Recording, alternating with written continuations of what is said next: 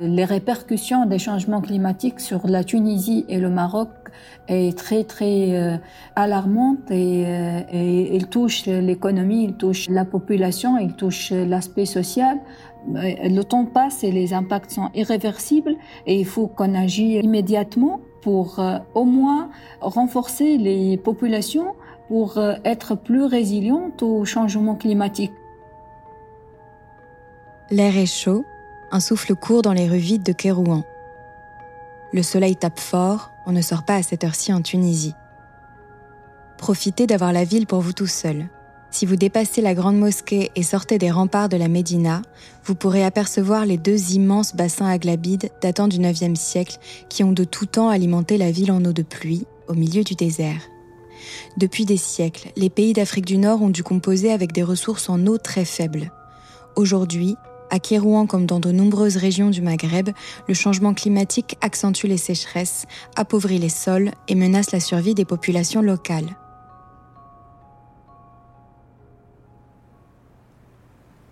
Depuis juillet 2018, le WWF mène un projet au Maroc et en Tunisie qui vise à mobiliser la société civile et à renforcer les capacités des ONG locales pour que, mise en réseau et avec les bons arguments, elle puisse décider les gouvernements à mener des politiques d'adaptation au changement climatique solides et adaptées aux enjeux locaux.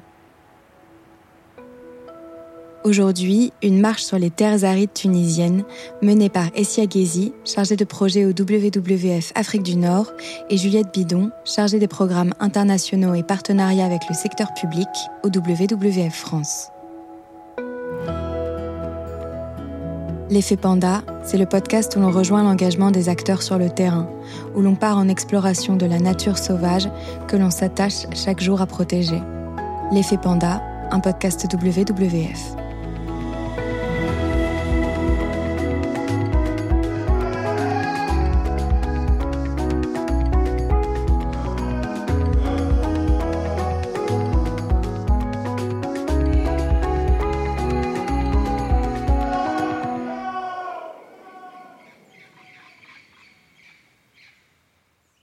Le projet MES3C, il est un petit peu, euh, comment dire, il illustre assez bien le mode de fonctionnement qu'on a avec euh, les bureaux locaux du WWF à l'international, dans le sens où ça repose en fait principalement sur la, solidarité euh, internationale. Juliette Bidon, chargée des programmes internationaux et partenariats avec le secteur public au WWF France. Son travail, c'est de s'occuper de projets qui sont financés par des organisations publiques françaises et mis en œuvre dans des pays en développement. C'est elle qui gère pour le WWF France le projet MS3C, acronyme de, attention, tenez-vous bien, mobilisation de la société civile pour renforcer la résilience au changement climatique en Tunisie et au Maroc. Donc en fait, le premier rôle qu'on a, nous, vis-à-vis des bureaux locaux, c'est de, servir un petit peu d'intermédiaire avec les bailleurs publics, comme l'Agence française de développement, parce que euh, nous, en qualité euh, d'ONG française, on a le droit d'aller chercher ces financements-là. Donc ça, c'est le premier rôle qu'on a. C'est que concrètement, on est là pour appuyer les bureaux locaux à développer des propositions de projets qui peuvent être recevables par les bailleurs français et euh, à faire le lien un petit peu entre eux qui sont du coup beaucoup plus sur le terrain et qui ont une expertise beaucoup plus pratique et euh, les bailleurs publics. Le second rôle de support du WWF France, c'est l'expertise technique sur l'adaptation au changement climatique, une approche plus systémique et internationale sur des problèmes régionaux.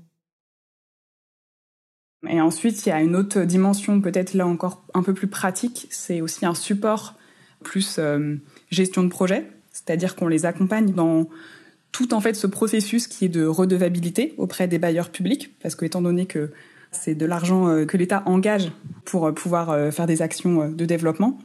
Nous, on s'occupe de faire en sorte que les projets qui sont mis en œuvre par nos collègues sur le terrain correspondent à un peu tous ces aspects-là. Et évidemment, l'enjeu, c'est que après, entre guillemets, les bureaux locaux n'aient plus besoin de, bureaux comme le VVF France pour aller chercher des financements. Il y avait une volonté du VVF France de travailler sur les questions de l'adaptation au changement climatique. Or, au Maroc et en Tunisie, c'est vraiment un point euh, clé. C'est vraiment des géographies qui ont déjà subi plus euh, lourdement les effets du changement climatique que d'autres euh, pays et d'autres espaces. Hein. Ça s'est vraiment concrétisé par une forte baisse de la pluviométrie, une augmentation de la température, Le climat va devenir de plus en plus aride. Il va aussi y avoir une augmentation des événements extrêmes. C'est des choses qui, vont vraiment marquer très profondément les pays, qui le font déjà d'ailleurs, et qui surtout vont avoir des, des conséquences euh, économiques et sociales vraiment majeures.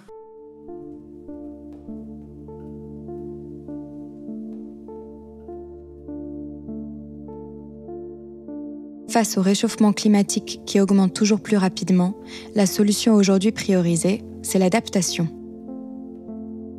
Donc du coup, l'approche qui a été développée, c'est de se dire que voilà, en fait, on sait que ces changements vont arriver. Donc ce qu'on choisit, c'est de préparer déjà l'adaptation à ces changements climatiques pour faire en sorte que au moins euh, l'impact soit mineur, que la société soit plus résiliente, qu'elle ait pu anticiper un petit peu ces, impacts et que du coup on réduise la vulnérabilité des populations et, des deux pays en général face aux conséquences du, changement climatique. Ce projet-là, il vise principalement à mobiliser et à renforcer ce qu'on appelle euh, les organisations de la société civile. Les organisations de la société civile, ce sont des associations qui agissent à leur échelle, sur le terrain, très souvent animées par des bénévoles. Le but, c'est de pouvoir les mettre en réseau, les informer et leur donner les clés pour qu'elles agissent elles-mêmes et qu'elles soient en capacité d'aller voir les décideurs publics de leur pays. La mission MS3C est donc avant tout une mission de plaidoyer. C'est le bureau WWF North Africa qui coordonne la mission dans les régions concernées.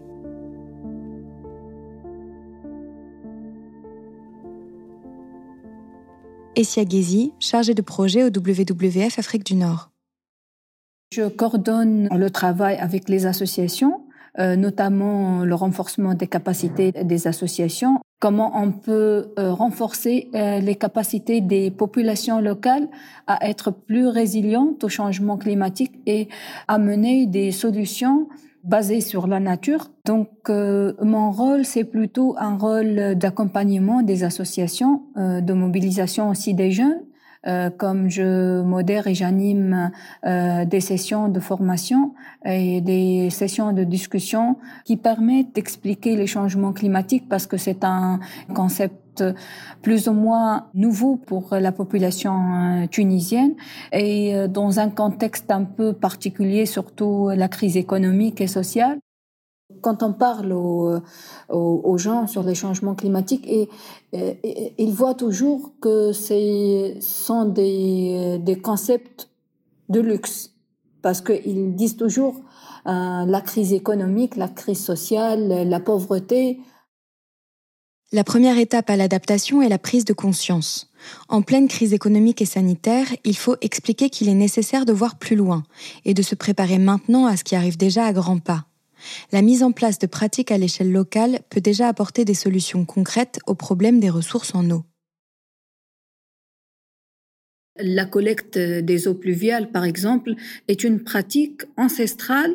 Ce sont des pratiques qui permettent de résoudre la problématique de la rareté et de la pénurie en eau euh, pour les populations locales. Ce sont des pratiques abandonnées pour euh, le moment.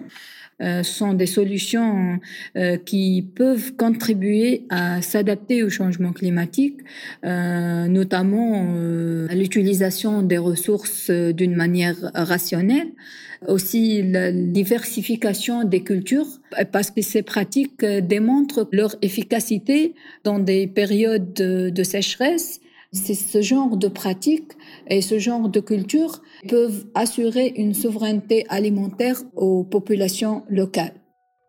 Il faut vraiment penser qu'on a des capacités intrinsèques à s'adapter au changement climatique et à renforcer notre résilience en tant que citoyens.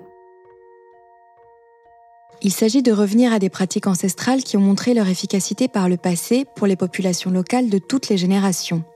Recueillir les eaux de pluie, utiliser les ressources naturelles avec parcimonie, recommencer à cultiver des plantes locales capables de résister aux très hautes températures et à l'aridité.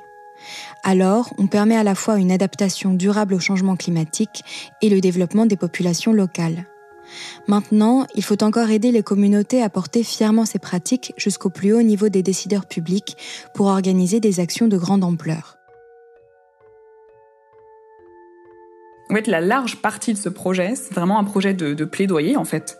C'est un projet d'accompagnement des associations locales pour faire en sorte qu'elles soient en, capacité vraiment de porter un discours fort auprès des décideurs publics pour dire attention, voilà, en fait, il y a ça qui arrive, on sait qu'il va se passer ça, il faut maintenant prendre des décisions très fortes en termes d'adaptation au changement climatique. Et ça nécessite de passer par des lois, par des, un budget plus important positionné sur certains projets, etc. C'est des projets qui ont toujours pour but de travailler au plus près des communautés et qui ont avant tout euh, une dimension euh, sociale très importante. C'est toujours travailler avec les gens et pour les gens et avec de l'impact en fait. Le changement climatique est un rouleau compresseur qui chamboule tout. Aujourd'hui, il faut penser à l'avenir et s'adapter, préparer ce qui peut l'être, mettre en place de nouvelles pratiques pour que les populations les plus exposées puissent être résilientes. Ici, on voit la valeur d'une organisation internationale comme le WWF. Chacun apporte son savoir-faire, son expertise, sa force de conviction pour mobiliser les populations locales afin qu'elles aillent d'elles-mêmes porter la voix du changement jusqu'à leur gouvernement. C'est ensemble, en pensant réseau et mise en place systémique, que nous parviendrons à tenir face aux défis qui attendent le monde entier.